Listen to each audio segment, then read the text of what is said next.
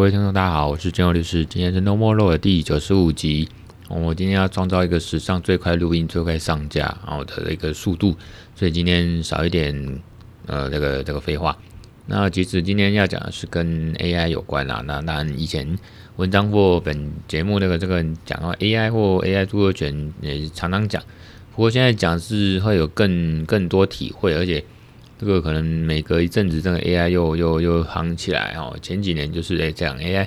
每次都说横空出世，横空出世，这 AI 什么那 AlphaGo 哦，什么什么 Deeper DeepMind 什么打败这个那个西洋棋王啦哦。那到了当然去年底十一月、十二月开始，这个那个 AI 这个 OpenAI 的公司嘛哈，那就是它有这个 ChatGPT ChatGPT。哦，那现在三第三代或者三点五，那听说今年今年要出四点零。总之，它就是就聊天机器人，它可以帮你做很多事情，哦，写什么东西都可以，它帮你弄，那效果还算 OK，整体上了。那总之呢，就是大家就玩玩玩，所以去年年底就写了文章去讲这个事情。那当然到现在大家还是在玩。那如果美，当然一定会商用化。前一阵子美国那边本土就开始有商用化。每个月只要付完就美金，这样算起来可能也不过新台币几百块或者一两千吧，我忘记多少，是每月九十美啊，还是多少忘记？那就可以帮你呃做很多事情，就是省时省力了哈。那就是到最那这样前几年，包括去年，大家也是在玩这个什么 Midjourney 这个 AI，就是生成绘图嘛，然后你给它下一些指令，或者是所谓的 AI 咏唱，然后就是像那个。那种精灵啊，那种奇幻文学，那你要念一些咒语啦，给一些指令咏唱，然后就生出一些东西，然后召唤什么这个这个以前玩太七也是这种召唤兽还是召唤什么嘛？然后当然一般就像 JoJo 的替身，总之就是 AI 咏唱，你下一些指令，下一些咒语，它就会生出来。那现在就是呃，坊间也是大家在玩 AI 绘图的话，也有开班授课，或者说网络上啦什么的。来教说，其实都是英文，说到底还是英文。你要写程式也是要英文，英文真的很还是很重要啦，你基本的东西。那你这个下这个指令呢？因为基本上它喂的东西好像目前都是英语吧，我们，没有中文，所以你英文这单字呢，这些片语或者句子要很好。不管你去问那个 ChatGPT 啊，聊天机器人，然后他帮你回答，帮你写程式，帮你这个，甚至最夯的现在就是 Bing 嘛，微软的 Bing。哦，或者是它的，呃，我记得病还有还有另外一个什么，哦病就是等于微软的 Google 一样，然后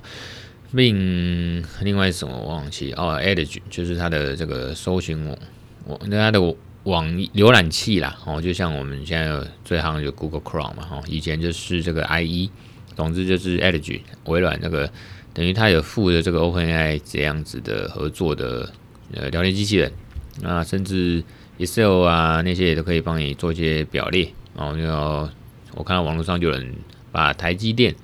台积电的这个报表或者说什么财务报表什么整理出来，等于用 AI Excel 啊，我大概是这种。那讲回来这个 ChatGPT，不是啊，讲 AI 啦，AI 绘图。那因为这实在是已经这一集有点随手拈来哦，所以当然我会说要讲有效率，所以尽量不要啰嗦。我们来挑战挑战看看哦，那呃讲 ChatGPT，那不是啊，讲 AI。那因为我们在这个呃听众可以回听我们第九十一集 EP 九一，其实那一集就在讲这个呃那个 AI 啊，讲呃我们在 AI 新世代的巧妙玩法。那果不其然嘛，那到了这个这个我们这一集呢，这一集其实就是我的文章了哦。那我们在九十一集那个 AI 新时代的强暴玩法就有提到 OpenAI ChatGPT，那也有提到 Midjourney 嘛，然后呃就是去去介绍这 OpenAI 的公司哦，那那一集比较没有在讲著作权法，因为我觉得那集以前讲到有点烂，可是最近又夯起来，不得不讲，而且最近让又。再去研究一下，跟统整一下脑袋思想，跟以前想法啦，跟以前写的东西，再把它再优化一点。可能现在很多人回头看自己写的或以前的东西，会觉得以前的东西就写的不是很完整，不是很创新，没有独见，还是说不够有一个更去芜存菁的一个一个内容。那现在我觉得稍微再琢磨一下是有的，再雕琢一点。那那一集当然在讲这个，包括美国的 AI 的这种 RNF 嘛，最近又有人被拿出来讲，那风险 RNF 美国 AI 这个 RNF 就是风险管理架构，那就是呃 Risk Manager Free Free Free 架构的 Free Free 什么啊？搞混架构的英语单词。那反正最近也感慨自己的英文单字跟这个听说哈，呃听还是说都下降，本来就不怎样，下降很惨。就希望能提升一点啦，因为我最近发现，像刚才就跟那个客户用这个线上那个 Google Meet 这个线上会议，那美国律师，然后旁边是当事人嘛，哦，这个老板，啊，他会中英文，美国律师怎么讲英文，那变成说我还麻烦那个那个老板，我那个老板用帮我翻译，所以我用中我用中文，所以是比较比较拉惨，不是拉惨，就是说比较没那么厉害。如果你会的话，那种就是。大家的距离拉近一点嘛，就是更多世界跟这种文化的结合。那总之，呃，刚才讲的美国也有这个 AI 权利法案，哦，欧盟的可信可信赖 AI 指令啊指导原则啦，哦，那甚至欧盟有一个人工智慧法的草案。所以那一集九十一集在讲这些，哦，那当然今这一集就不会多讲，大家如果有兴趣可以回听。今天呢？嗯，其实本来这一集或者是最近的文章应该会写到这个米卡啦哦，像题外话，昨天去参加一个很特别的，在西门町那个飞地书店，呃，受邀，然后一个比较像是关门的邀请制的一个一个一个，我觉得蛮像小型的沙龙讲座。然后当然我们去那边听一个陈金芳律师分享米卡的内容，然后那是。呃，加密货币在欧盟，欧盟加密货币的一个管制的一个草案，那听说今年应该会上上上路吧？哦，那呃，召集人其实是王丽颖律师，那呃，里面有豆泥，那也有张宝成等这个所谓呃币圈也是在艺术界或或最有名的人物，那叶向林哦，就是那个 Noah 先生也有到，那总之。那甚至还有这个加密货币的业者哦，应该是本土国内，我不知道是 Makecoin 还是还是 Acer，我不太确定，他没有讲。然后总之他不是必然，然后反正就很多人，包括还有一个坐在隔壁好像是新加坡的一个，他是专做这个 NFT 的这个呃这个社群吧，哦，就是 NFT 的这个工作室，还有这个社群开发的，哦，大概是很多这样子的人物，那觉得蛮有趣。总之讲米卡本来这几集我可能会讲 Mika 跟文章讲米卡甚至会继续讲这个写这个 Smart Country 二点零，然后他的再再去探索哦。那我甚至想要再再继续熟一点、专业一点、懂一点之后，我甚至想要去问一下像以前台科大一些老师，然后对这个很熟的老师，然后甚至问他说这个一些技巧啦、应用啦，或者说真的有个商用化的可能性，跟法律的结合、律师服务的结合。那大概本来在讲这些这些东西，那就是因为最近 AI 很夯哦，我们把这话题拉回来，AI 很夯，所以呃看到太多人写了，我自己也受不了，寄不知道是像寄养嘛，还是说还是说反正被刺激了，就是想要也再来写一下哦。这个那一方面我觉得就是说，呃，我也该写了，就是说该写，因为那个自己不敢说很懂，可是至少有一点懂一点，然后。有些想法，那很想去发声哦，就去去去给人家知道。当然有点像小孩子说哦，就吵着跟人家说，哎，我懂，我懂，我懂，哎选我，选我，选我这样子啊，我很懂。当然也没有那么幼稚，可是是说很想要去。这个跟我们去年底还是今年初有提到说，今因为我的文章是付费墙，有一个隔阂，可是。我现在就是会把部分文章部分截取去公开给人家看，我看有机会就给人家看，或者像刚刚我录音前看到有一个很有名的网络名人叫肖尚农啊，Fox，那他是他是 Inside 那边的的很厉害的人，然后这样讲，那总之他就也是颇类似，因为最近开始大家又在开始讨论这个呃 AI 著作权，那我当然想要把我的文章东西还是尽量曝光，还是说。还是说让人家知道，就是说我脑袋里面有些东西很想要分享，很想要让人家知道，然后甚至有这样子的交流吧。哦，那我觉得就是像去年底跟今年初讲，就是看到果壳律师也说啦，就是我们如果要经营自媒体哦，或者说在网络上有一些有一些呃达成一些知识复利，还是说一些影响力的这个这个这个结果。那当然不要当一个安静的专家，不要当一个安静的人哦，这个尽量去去曝光，去让人家看见、听见，然后进一步的这个交流，然后彼此有些信任感呐，那对自己的专业是可以去。不管是有它的品质，甚至它是一个呃有价值的啊，有人服务的啊，也就是说它可以变现的啊。当然，这个跟我自己的呃专专业兴趣，甚至说斜杠，所以会有相关。所以最近也是忽然就写，还是写 AI。那我觉得这个对自己的呃，不管专业还是兴趣，还是所谓的 side project，就是说这种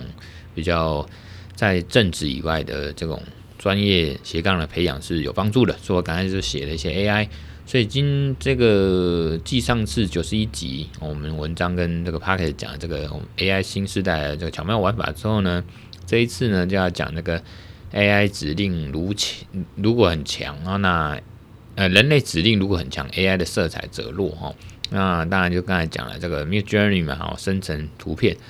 啊，大家都在玩啊，DALL-E 2哦，就是 DALL-E 啊，加上二点零吧。哦，那个也是生成的这个 AI 绘图。那另外甚至也有这个 Stable Diffusion 哦，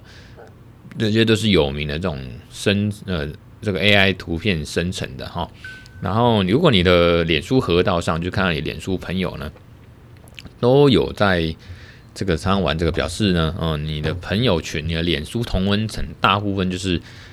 起码是一个。对新奇事物或者流行的东西呢，是有好奇心，然后愿意尝试的人。那甚至你的周遭呢，可能朋友都是这个这个跟 AI 或者说呃科技有相关的哦。那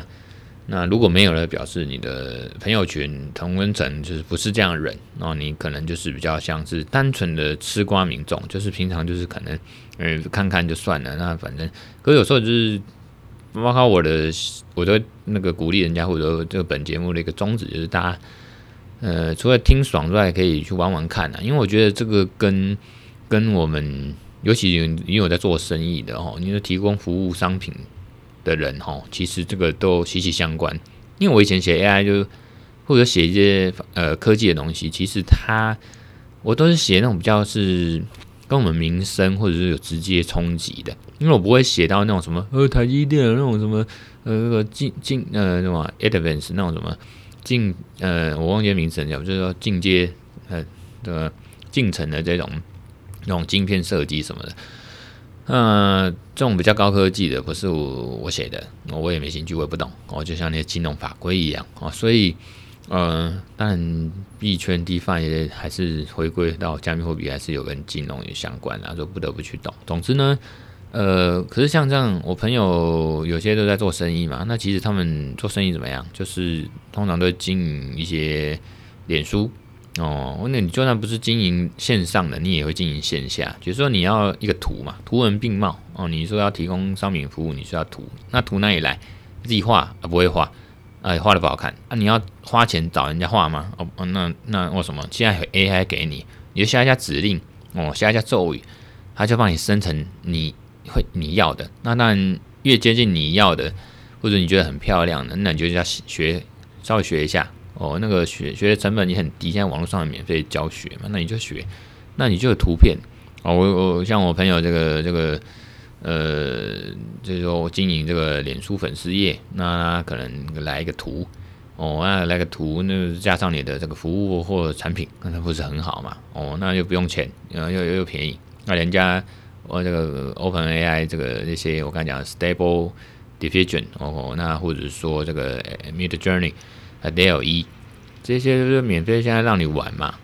那之后就算要付费，那其实我觉得也不会太贵啊，因为它已经很深入这个我们这个大众。我不管你这个大众，所谓大众是公司法人还是自然人，还是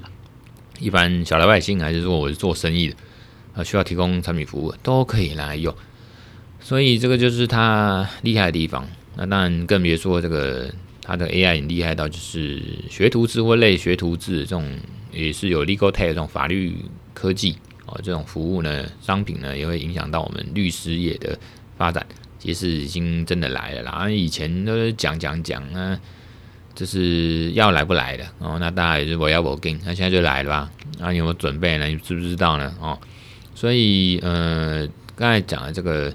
呃，聊天机器人啊，或者 AI 绘图就很好玩嘛。哦，你还可以翻译啊，写程式啊，写小说文章啊，或者说画你要的图。我就看我朋友哦，他包括那个脸书的脸友雷秋律师，每天他妈那每他的他喜欢开车嘛，哦，讲一些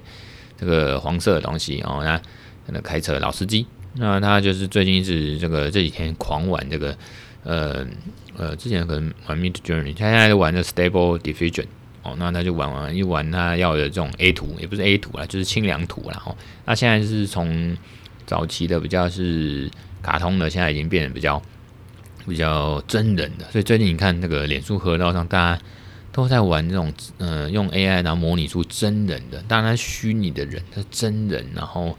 这个清凉图片，那看人都有，本来就觉得，那个指令可能下不太好，可是越玩指令下越好，就越像真的人，真的蛮蛮厉害。那看了就会让你呃脸红心跳，那那个那个性欲高涨，不是、就是比较好清凉图片就很爽啊。那平常我们在 IG 看，啊，那那是真的，可是它 AI 绘图就被你生成出来，这个真的很像真人，可是它实际上世界上没有这个人哦，至少我们所知是这样，它就是用很多。可能几百几千万张的这个呃图像的素材去去生成出来的嘛，那依照你的指示这样子。所以呢，呃，像去年十二月大家开始玩玩玩玩这些 ChatGPT 然后这些这些呃这些 AI 绘图，然后到最近就是这个微软就跟 OpenAI 的 ChatGPT 合体之后呢，新版的并跟这个浏览器 Edge ADGE 啦哦。可以直接用 AI 搜寻最新的资讯跟新闻事件，那所以逼得这个老大的 Google，他就提出一个叫 BARD BARD 的去迎战嘛。当然，他的发表会上就拉惨，嗯，就搜寻结果是错的，然后那个要本来要提出来这个什么呃 demo 机好像也不见了，当场在发表会上不见，那就蛮好笑。那总之这个重点来，AI 它衍生的新闻也是没有间断过啦，没有间断过，所以呢。这个微软跟他们之前哈，这个微软跟有个叫 GitHub，就这种免费的这种开源的这个软体的这个开发那个那个机构吧，GitHub，那跟 OpenAI 的公司，他们在其实，在前年二零二一年六月的时候就发表一个 AI 城市的编码哦，AI 城市的这个城市码的编写工具叫啊 Copilot 哦，就是 C O P I L O T Copilot。嗯，有点像领航者是 Harper Copilot Copilot Copilot 哦，总之就推出之后呢，就是很多开发城市开发者就会质疑说，哎、欸，啊你这是又又侵害我的这个著作权？因为城市它在法律上，包括台湾的法律著作权法，就是城市就是一种著作啦。哦，其实尤其城市大部分都是这个英文嘛，那其实他写的东西就很像教材，就这种，就是它也是一种文字，那也是一种程式码，就是一种著作。所以它有著作权，所以你这样吸收了，你这样子的 AI 这个写程式码的这个工具呢，是不是就就就吸收掉我们的这个程式？哦，那我们著作权，然后你学走了，哦 copy 掉了，哦 copy 掉了，所以你就侵害了 copyright，哦，就是侵害。所以他们在隔年，也就是说去年二零二二，哦，好像是六六月十月，忘记十一月，提起集体诉讼去主张侵害城市的著作权。那无独有偶，另外也有这个呃 Getty Images，G E T T Y 啊 Getty 嘛，in image image images 哦，英文的啦 images 啊，反正就是图片的那个单词啊，因为是公司啊，这个公司它正式提高这个 Stability AI Stability 哦，S T A B I L I T Y 啊 Stability Stability 哦 AI 公司哦，然后这个 Getty 公司就告这个。Stability Stability 哦，公司指控他们说他们滥用他们图库这个超过一百一千两百万张图像呃素材啊，训练出这 AI 的这个图像生成系统 Stable Diffusion，刚才讲了 Stable Diffusion 哦，它这个还没名称，我看我连住的朋友他们都用 Stable Diffusion 哦，S T A B L E 哦，D I F F U。S I O N 哦，Stable Diffusion 去生成出很多真的是很像真人的这个清凉图片那它你要生成别的图片也可以，没有一定说要清凉图片，总是很逼真了哦。然后这个，但吴淡如大家都知道吴淡如嘛，哦，就是吴淡如一个知名作家哦，那个 Podcast 那个长生君，那也是知名的这个投资家、投资投资老手哦。那因为他脸书之前有发布一张这个深圳市 AI 的城市 Midjourney 哦，那后来是用别的 Stable 那个 Diffusion，总之那他就去制作图画，然后说这是电脑绘图，然后又很质疑说。他这种图画是不是 AI 著作权啊？然后那什么的，很多创作者都不满，去去去去弄他的脸书，然后就无端都被炎上了嘛。哈，那总之呢，像最近到今天，还是大家一直都在讨论这个呃 AI 这个城市对我们著作权的这种产生的影响呢，的认知跟冲击。所以我当年呢，大概在二零二零年的时候，呃呃，台科大 EMBA 就是。硕士论文就写这个 AI 著作权法律跟管理嘛，哈，那就是写这样子的议题，那觉得那个很有趣，而且长年以来都会去争论。果不其然，你看，二零一九、二零二零写，到了现在二零二三还在吵，还在吵，所以就是应该有吵了这个五年、十年都一直有这个议题啦。那随着这个 AI 这个应用越来越普及化、越白热化哦，那当然就是还是会被拿出来一直讨论。所以就不会过时，果然是这样。那 AI 的衍生的著作权一定要分层讨论啊。第一个当然是两个层次层面的问题，一个就是 AI 训练过程，机器学习的时候是不是有重制就 copy 哦，有 copy 你的这个著作，然后有这个侵权侵害著作权的问题，有没有合理使用？你有合理使用就不会有侵权嘛，这是一个。所以刚才有提到这样子。那第二个就是今天也是一个重点，就是 AI 产出的东西是不是叫做著作？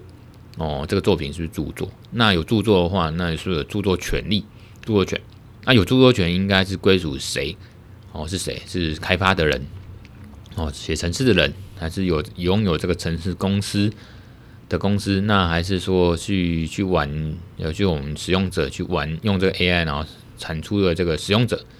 哦，那到底是谁的呢？哦，到底是谁的呢？还是说都属于公共领域？哦，那个 public domain 懂？都没对对，公共领域就就没有人谁的，还是说是按照这个呃 AI 这个公司 AI 这个创作 AI 公司他们有一个这个使用条款哦，使用条款，因为这个使用条款就像我们一般你去网站或者使用那个产品，使用网站、社群软站、网站、网站或者是通讯软体的，一定都有一个这个使用声使用条款，或者说这个政策声明等等等隐私权政策，或者说这个著作权条款。好的一个约定，然后公布公告在那边，是不是按照它？那它是不是允许你这个商业使用，还是说 CC 零啊、CC 四点零什么那个允许大家拿去用？只是说你要，你不能说你自己是这个创作者哦，也就是说这著作人格权到底谁可以署名哦？那个大概是这样啊。那所以就是吵嘛，去吵说啊，到底这个。这个 AI 法律人，我们我法律人就是去烦恼这个 AI 生成出来的东西，这个内容呢，它的权利归属啊，有没有著作权权啊，然后这个著作权啊，甚至还有专利问题。台湾好像有相关案例，这个我其实也可以大家回听哦。还有去找我的文章，其实也有讲 AI 著作权，然后但最近发展，我看到好像去年啊，去年就是台湾其实就出现了一个 AI 著作权的判决，我忘记去年我写文章跟帕克讲的时候。你们来了来不来得及吧？台湾这个案例，AI 著作权，就是台湾这边智慧财产局啊，法院也判说是没有 AI 生出来的这专利权，呃是没有专利权，然后 AI 生成出来是没有著作权也没有专利。那台湾这个著作权是多年前是有一个最高法院是说电脑那个算出来的东西，那总之就不是人嘛，啊不是人，那就是没有这个著作。哦，所以也没有著作权。那时候是这样写，可我觉得我先破题讲结论，就我觉得现在以后都可能不不不一定是这样了哈，都很有待讨论。那反正就是这个这个如果有著作权，到底是不是 AI 制造商哦，或者编码的人哦，还是这个程程序设计的人，还是 AI 的使用者或 AI 本身哦？你就感觉 AI 本身那就有点炫了哈。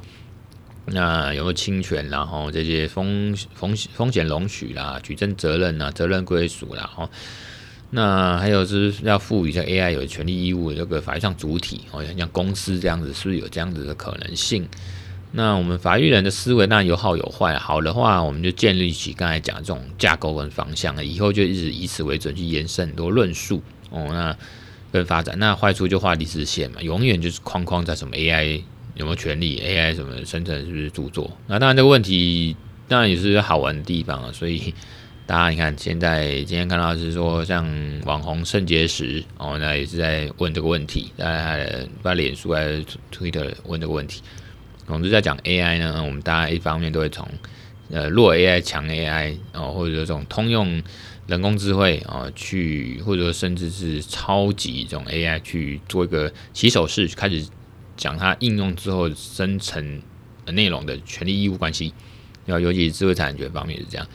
从对对，所以接下来讲呢，人类指令如果很强或弱，那决定 AI 的色彩是强或弱，也就是说 AI 是不是只是工具？哦，那像我们用摄影机呃拍照摄影哦，那我们这个台湾这个智慧产法院认为说，只要摄影者对于这个摄影著作有一定的想法，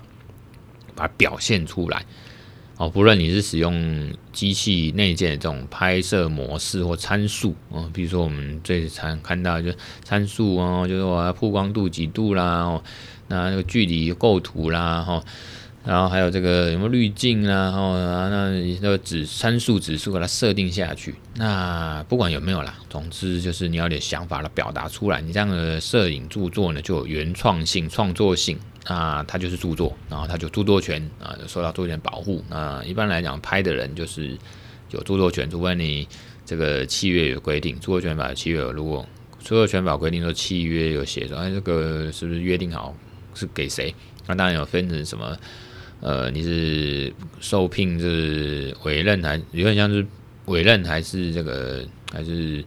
还是雇佣然后的差别。那总之今天不讨论这个，这个很多你自己上网查。那我要讲说 AI 或机器学习专家就认为说，因这个学习过程中 AI 可以把这个原原本的图啊数据化啦，他们的光影啊、呃像素啦、颜色啦、空间变化这些之间的数值就是参数吧，哈。然后用模型哦，就是有个模型啊，产出新的图像，一个一个机器学习之后有个模啦，有模型，然后那因为这样，所以透过 AI 程式生成的作品，它就有原创性啊，它就是叫做著作，所以就是 AI 著作跟 AI 著作这样子，著作权、著作性。那这个是 AI 跟机器学习专家他们也是这样认为。那可是呢，我现在讲的世界主流见解，包括台湾、美国然后很多国家，他们觉得说，如果你 AI 这个程式呢，它就是个创作工具而已，主要还是要人类参与，人呐、人类啦，人类他大脑，它有想法，才有创意创作跟想法啦。AI 没有想法啦，它的这个机器，这个工具，这个程式，只是一个呃了不起的演算法哦。那机器学习啦，哦，有点类似要去模拟呃呃人的这大脑的神神经元哦，然后呢呃类神经元。所以人类要如果参与的创作程度比较多，那这作品就是我们人类精神活动的产物。所以人类主导的 AI 著作呢，嗯，那 AI 人类就当然取这个著作人的身份，那有产生的作品呢，就是叫著作。那人类就是著作人嘛，那就著作权嘛，哈，人类就有著作权。那如果是 AI 这个这个产生的作品呢，纯粹就是 AI 呃这个随着随机过程。那产生的作品，那刚才刚才有讲过怎么随机的哈，那种缺缺乏人类抽象思想或者是想法哦，那去去将具体化体现这种原创表达形式，然后就比较法律用语。所以就算你 AI 作品看起来好像诶有逻辑，上下文意通的，可是 AI 本身哦，那也不不应该取得这个著作权保护哦，那因为你 AI 就缺乏著作权。呃，著作权法刚开始设想了这个功用嘛，吼，那你主要是要提供人类有一个经济诱因啊，去鼓励人类创作，然后丰丰富人类文化的这个智智慧资产、知识产资产。这世界主流见解是这样来说，反正人才有这个呃人类精神活动的创作的产物哦，所以人才能有著作权。哦，人才有这个人的创造出来的东西才有著，才能叫著作，那才有著作权，那权利归属是人类嘛？哦，大概是这样的想法，包括著作啦、专利权都是。换言之，如果是就算 AI 是有它自主性啊，开始自己研发哦，那当然 AI 不可能自己动起来啦，又不是自动化什么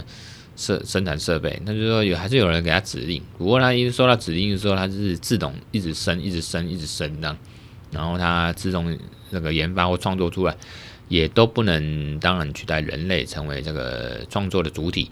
因为从 AI 这个来看呢，它就算它有自主性，也无法脱离说这 AI 技术的形成呢，或结果是原始于人类啊这样的事实。那况且权力主体来看，现在全世界几乎每个每个国家的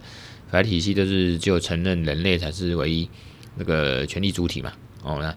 那其他的客体 AI 客体啊，就像有生命的动物呢，哦，那那个 AI 自主性，呃，AI 有自主性也一样，都是客体。那客体怎么可能会有权利呢？啊，你这客体，所以之前有很著名的这个人猿那个摄影案例啊，Naruto vs 呃 Slater 啊，反正就是一个你看，好像有人把它做成网络名图啊，有一个人猿，我他们笑啊，他自拍吧，好像那人猿拿那个摄影自拍，然后那时候也在吵，美国也在吵说这样子的人员用摄影机自拍呢，啊，有没有著作权？是不是著作？啊，是不是著作权？它就著作权，著作权是归谁的？啊，那时候那个摄影机是某个人类的嘛，有一个摄影家的，然后可能不知道是被摄影机被人员抢走，还是他借人员，人员往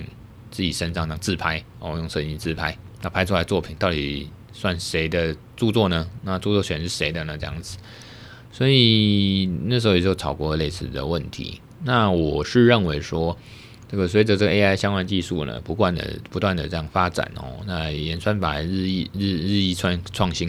，AI 自主学习其实这种已经是当下了哦，已经是实现在当中了，然后已经是现在进行式。那现在这个著作权法的体制是不是可以足以去面对现在跟未来科技发展这种挑战？其实大家都这个检讨，包括那个蔡玉玲律师那。呃，就是李慈国际科技法律事务所的这个合伙人，啊，以前也是政务委委员嘛，他也是在最近的这个 AI 跟这个区块链的这个呃论坛，他也是有提到这个，所以未来要讨论，因为就是说著作权法，它虽然保护对象是是仅限于人类哦，那可是现在 AI 自主学习产出这种不是人类的著作，那它应该都是涉及到钱嘛，经济利益嘛。那这个是不是要可能以后归属在其他的法律领域，或者是我们著作权法这些领域去处理比较适当？了哦，那我们这样讲讲回来，这个 AI 强弱的分分级，可是如果你是弱的 AI 呢，像 Siri 这种哦，Apple 的 Siri 嘛，哦，Hey Siri 这样子，那这种只有工具性的这种程度，那就算它产出的东西叫做著作好了。哦，那可能不是著作啊，连着都不是。如果它产出来是著作，那还是由这个人类哦，现在是工具，AI 是工具嘛，所以还是由人类取得这个著作人哦人格权啊，那有著作权人的这个权利归属的这种地位了哈。现在的也符合现在的法律的体系跟规定哦，因为这个阶段之后，人类下的指令的相对的强势啊，AI 是工具。那如果第二种阶段，第二种阶段是强 AI，就是这种呃，借由人类设计的这种晶片啊、电脑软体啊，有这种深度学习哦。那在我们人类期待的这个任务范围内、功能内，让这 AI 工具去实施一些创作的行为哦，也就是我们现在讲 Midjourney、DALL-E 跟那个甚至 ChatGPT 哦，或者说 Stable Diffusion 这一种，那也就是说，有点像人类跟 AI 这样人机协作啊。这样子协力下共同完成的著作，这样的这种表达的内容跟作品，那其实它是符合著作法里面讲的原创性，有创创造力嘛，所以它就是它就是叫所谓的著作哦，所谓的著作。那呃，这个你只要是创作，就有就有，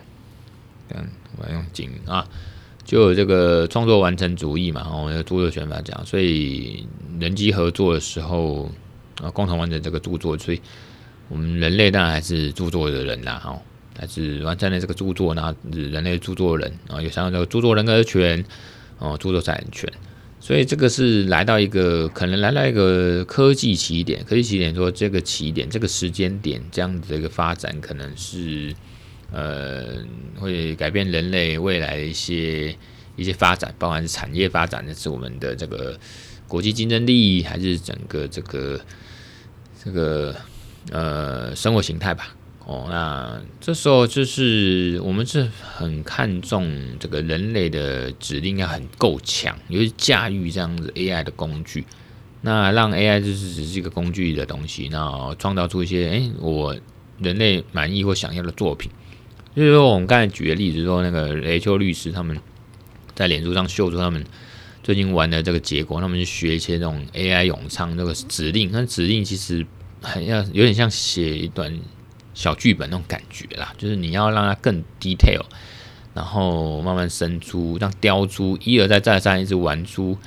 你要的结果。那其实这个这时候你看，人类对这个 AI 下的指令就很强，这 AI 它变成就工具性就越来越明显嘛。它就是 AI 的色彩就比较弱，因为这是我主导的，我人类主导的。所以呃，这个当然这样的作品，它一定会产生一个创造力哦。那呃，有个创造的新呃创造力，所以这样就叫著作。那这个著作权呢，一定是产生，那一定就是属于人类的嘛。那反之呢，这个人类的指令如果过于这个简易啊、粗略啦、肤浅，你只有几个单字，或者只有一段片语，还是一句话、两句话。我之前玩 DLE，就是大概就是两三句话而已，所以它出来的东西。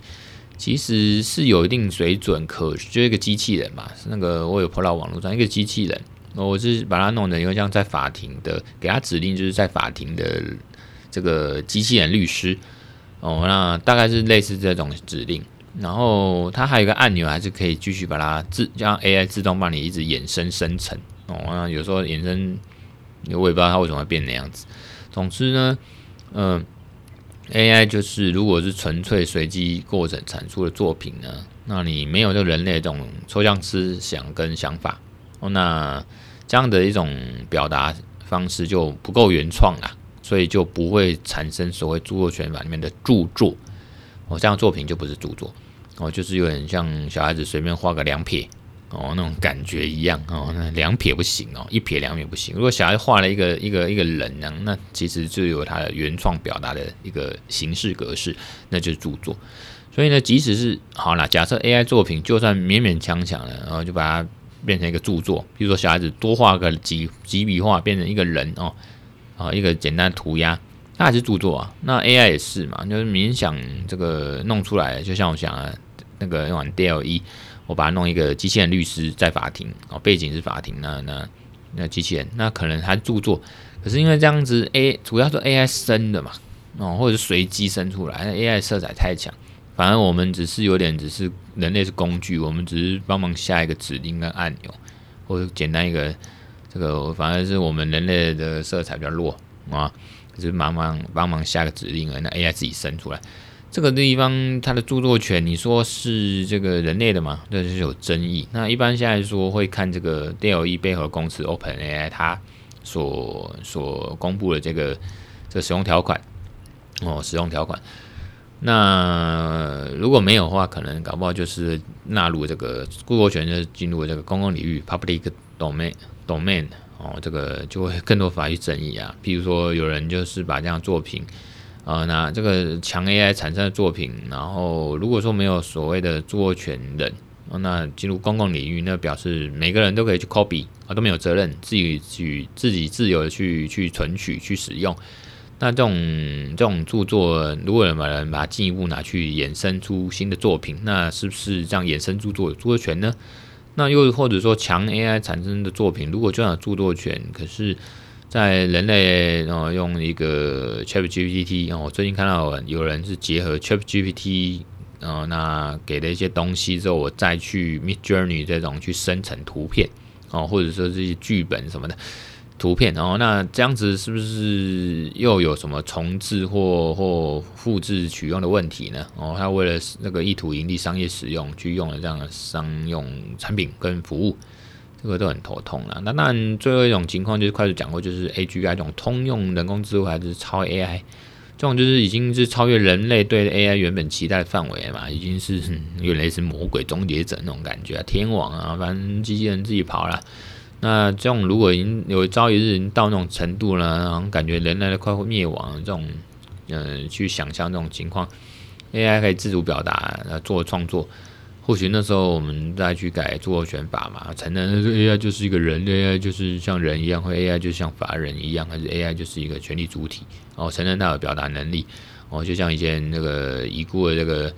罗宾威廉斯演的这个变人啊，机器人，那就嘛，那比人还像人这样子。那后来好像是结局是修法嘛，然后他们的电影的结局修法都要承认他是个人这样子哈。那 AI 的创作呢，呃，如果你是没办法，我们反思一下 AI 创作，如果没办法把它认定是 AI 这个东西叫做著作人哦，他有他这个权利主体，他可以享有著作权。总之，他就在这种强强 AI 的情况下，超 AI 了超 AI 的情况下，他进入这个公共领域，那这样就衍生很多纠纷呐。这个也不是我们这个。著作权法的立法宗旨跟目的想看到的吧？因为著作权法立法宗旨就是要调和社会利益，促进国家文化发展，那不是想要让他看到更多纠纷跟争议吧，或者令人头痛的问题吧？哦，所以呢，这个如果说到了超 AI 这种情况下，已经超越人类的这个对 AI 的期待跟设定哦，这个著作权原创性的判断应该也要去承认说，AI 它本身就是有自主表达能力的这种前提。像我刚才讲的说，DALL-E 这种是你可以一直去按一个按钮，你把它生下指令生出来之后一个图，那再去有个按钮，好像叫做变形还是什么啊？过的吧？演化还是那个英文？因为它的操作界面都是英文嘛。那如果 AI 这样自己这样不断的再生成跟演进作品，直到说，哎，这个我们原本下指定的这种给 AI 的这种人，就不要我啊，其实我也不知道为什么 AI 会最后会呈现成。我也意想不到有结果哦，这个是我试完的 DALL-E 看到的结果。这时候就是其实我啊，人类啦哦，对 AI 下指令其实也无所谓强弱，不管强或弱啦。AI 本身的这个色彩已经极强、超强，这是到那个程度，是不是就该修修著作权法哦？你要这个有一个新的这个，不管是法律体系，还是说一个一个一个。著作权法这个归属的问题是不是要去改了哦？那甚至是不是承认 AI 是不是本身就有著作权？那最后一个小节说，我们可以从最新的技术来看著作权的问题。至于是不是修法，我们可以再研究啦。像台湾这个 AI 资深专家啊，尹相智老师，他就认为说，从技术层面，这个多年前在脸书上我看他写，他到现在其实应该还是一样的想法吧，就是说这个世界上没有突然 AI 哦，突然一时灵感。就来了，就是自己创作哦，这个艺术创作没有啦，一定是背后有人，人类嘛，把这个他要创作这个意图哦，用这个演算法去间接用透过 AI 去实行嘛，这 AI 就有点像是这个这个工具工具。那我们人类是可能是无法事先的预期这 AI 的作品最后长什么样子，因为按下去了，按按下去那。可是演算法它方面一定有一个完整的逻辑跟流程哦，不然它因为会有一个错误或 bug 就终止执行，所以它一定是还是演算法嘛，AI 也是演算法的问题哦，一个一个一个一个程式这样去跑，所以只有人类将 AI 这个自己自己一厢情愿把 AI 作为作为这个呃创作艺术艺术创作工具啦哦，没有 AI 自己在那边创作哦艺术。啊，尹相智老师是这样认为，所以他的结论其实也是说，这个 AI 就是人类那个艺术创作一种工具哦。那他那时候还看到一个评论的一个中国的一个，我记得是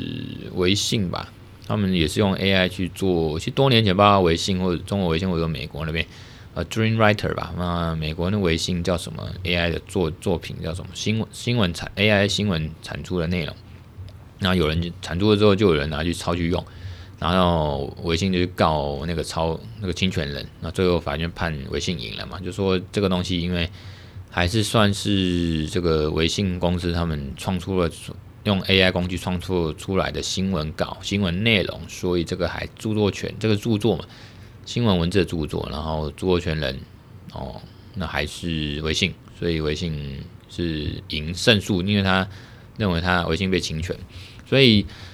呃，其实也是这样。张忠谋，我像我不是张忠谋，国内那个著作权法就权威老师啊，在张张忠信老师，他也是类似见解。他认为说，这个 AI 的著作议著作权议题，从两方面去探讨，一个就是现行的著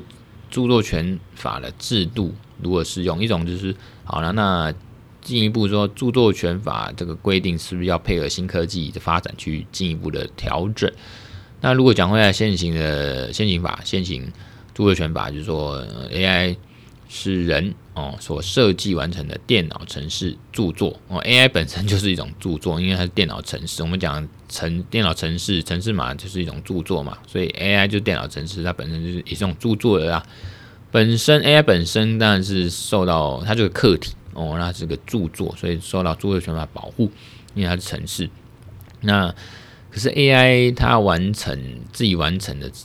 结果成果，它不是人的创作。哦，啊，如果说有点像 AI 自己在跑的话，不是人呢、哦，如果是人去按那按钮，那 AI 产出那是还是人的创作，因为人的主体，那 AI 是工具。可是如果说 AI 自己在那边日以继夜不眠不休自己，哦，那当初这个城市设计就是说他自己时间到了自己产出，哦，不用人去按。虽然这个人去按这个动作，这个这个设定时间或者是无限的，这个还是人去按。可是说人自己 AI 自己这样子不眠不休，自己在那边呃完成这个作品，也不是人创作，所以不能受著作权保护。所以这个就是这个就是呃，就是说他结论有人哦，有人类将 AI 的完成的作品当做自己的作品的话呢，他也很难去证明，这个人也很难证明说，哎，这个是 AI 自己完成的结果啊。总之，呃，这个结论就是说，嗯、我看一下这边是不是我的文章呢？这边是讲过了，嗯，那讲过讲过了就不用再讲。那结结论就是 AI 著作权的归属呢？如果 AI 只是一个创作辅助工具、辅助工具，那著作权当然是属于人类，属于使用者。那如果 AI 自主的去创作这样的成分，这样色彩比较高、比例比较高，那是不是就要把 AI 当做一个创作主体？可是。这个著作权是不是还是属于使用者啦？因为现行法就是这样了，因为人才使用的是人类嘛，人类才有权利可以归属的主体，它是著作权属于人类。那 AI 就算它是工具，它它用用 AI 这个工具去创作，也说这个创作这个著作是 AI 创作出出来，著作权还是要属于人类，然后。那至于说你用这大数据资料去收集、处理、去资料探勘、做这些资料分析呀、这些技术，只要符合合理使用原则的原那个转化性因素哦，那就不会构成侵权，不会侵害人家的著作权。这个大家可以规定这集，我不会讲这个，不是这集重点，没时间。那之后呢，或许可以参考说，像公司这种就是法人格嘛，哦，这样已经是普遍的这种立法力了。哦，公司就是法人嘛，哦，那他有法人格，那强 AI 或超 AI 这种是不是也要一个这个这个法律人格？哦，法律人格。那像美国律师有个叫 John 的，From Frank Weaver，然后他认为有有这个必要啊。哦，那你设立一些相关的配套措施，比如说类似保险制度啊、基金啊，去撑起这种 AI 身为权利主体应该要去承担责任的这个需要或能力。然后你立法赋予强 AI、超 AI 这种电子人格或权利主体，是不是可以延伸到这个著作权啊这些值得观察啦？以后我们可以再研究，也是这样议题的方向。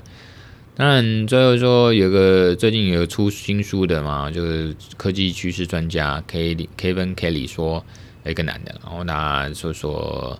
他不赞成说时机还没成熟就加以规范，因为大家这个要去规范的这种时间点哦，有有通常对我们对这个科技只是有一点点了解的时候，稍微知道一点点好处跟坏处在哪边，可是就你就急着去加以规范的话，其实这样做很不适合，因为这个科技存在，比如说第五千天之后，我们才会比较了解它的能耐嘛。哦，那你施加规范的这个步调可以慢一点，等他更了解这种科技的能耐之后，再去施加规范。应该慎重的挑选的时间点哦，不要在时机不成熟的时候就给它施加规范，这时候对科技产业跟人类才是好的。